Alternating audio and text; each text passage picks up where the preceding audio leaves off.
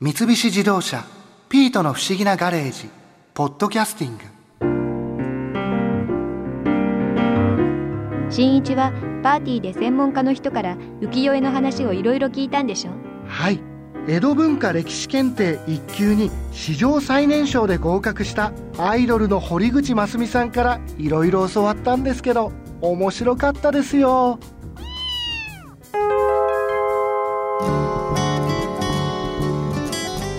でも知ってるような例えば北斎とか、はい。北川歌麿とか、うん。写楽とか、はい、そういうすごく有名なうん。あの浮世絵師の方っているじゃないですか。はい、そういう方たちはその江戸時代のその当時からやっぱり人気があった人たちなんですか？人気はありましたが現在の人気とはちょっと違ってたりしますね。例えば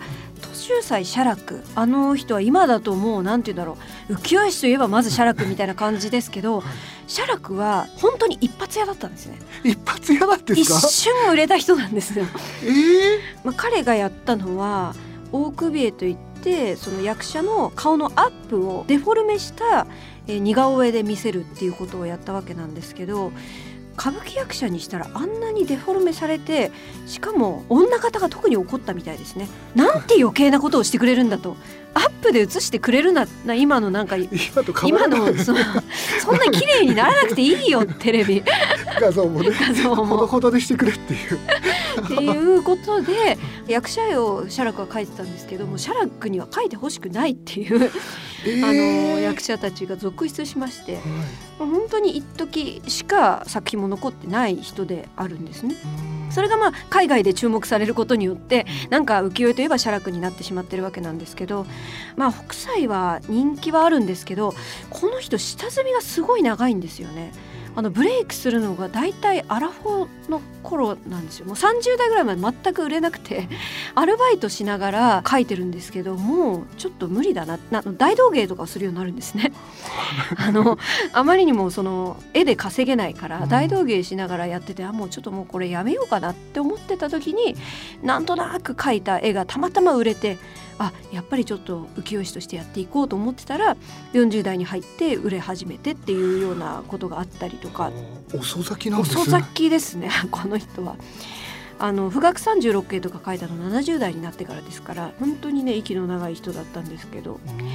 あと幕末でいうと東海道五十三次を書いた歌川広重広重ね誰でもやっぱり知ってる私も大好きな浮世絵師ですけれどもあの幕末の頃に一番売れていたのは歌川豊国、まあ、三代豊国と呼ばれている歌川国貞っていう名前もあるんですけどねペンネームが、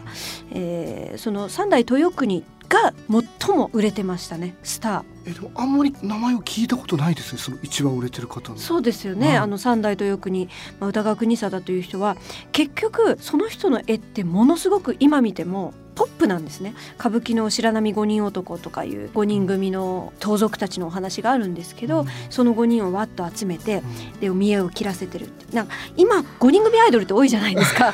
のブロマイドと本当同じような形で描いてたりとかうん。するのでやっぱ当時の人にとったら最も分かりやすい浮世絵師がその国貞だったんだと思うんですけど、うん。ただやっぱり後世の我々にとってみたらその当時の人の気持ちになることってなかなか難しいじゃないですか。だからちょっとね今まだ世の中が国貞の視点になりきれてないところがあるんですね。うーん。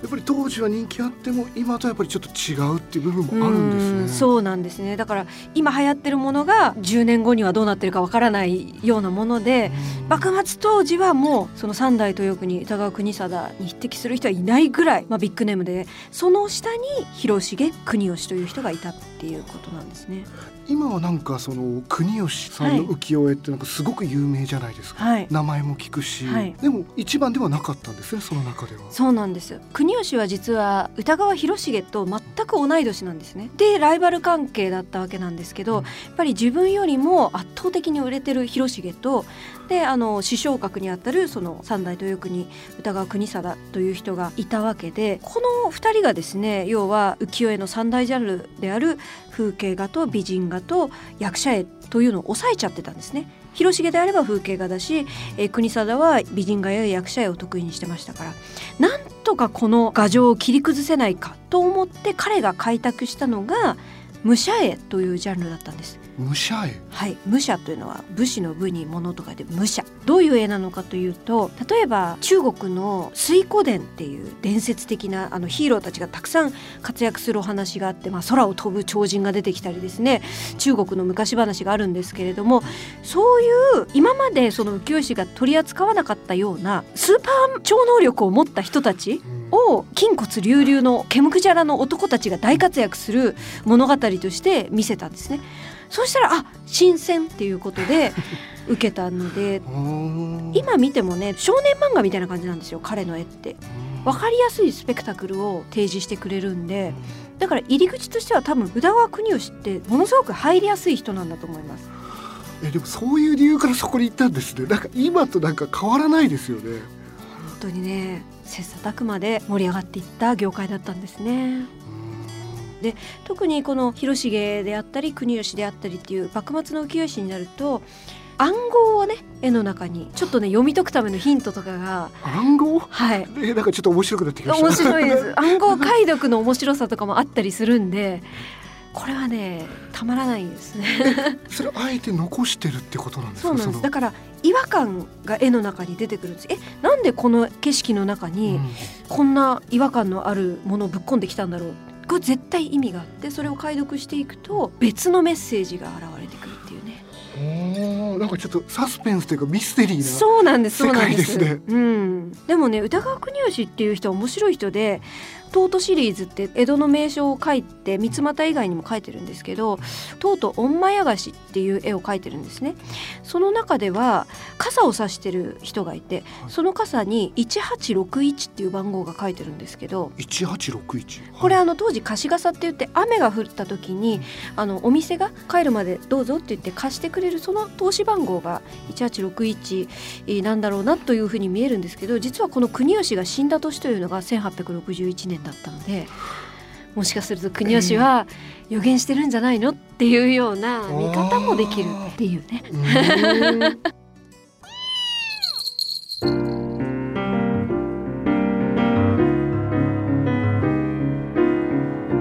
江戸時代ってみんなおおらかで楽しくていい時代よ。新一も今度一緒に遊びに行きましょう。いいですね。ぜひ。おおお安くないねお二人さん。うわ歌川国吉さん。まだガレージにいたんですか？まだいたはねえだろ。誰も江戸時代に送ってくれねえから。そうか。博士が連れて帰るのを忘れてたんだな。娘さんこいつあんたがいなくなると寂しいって言ってやしたよ。わわわわわわ。なんでそういうことをホイホイ言うかな博士博士！国吉さんを早く江戸時代に返してくださいよ！国吉さん今の話詳しく教えてくださる？ええようがすよ。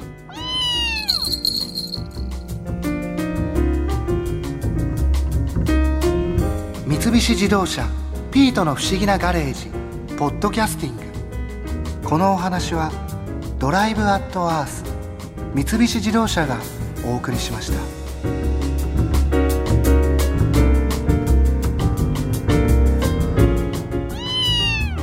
ここで耳寄りなお知らせです。ピートの不思議なガレージをもっと楽しみたいという方は毎週土曜日の夕方5時東京 FM をはじめお近くの FM 局で放送の三菱自動車ピートの不思議なガレージをお聞きください。外に出かけたくなるとっておきのお話満載でお届けしています。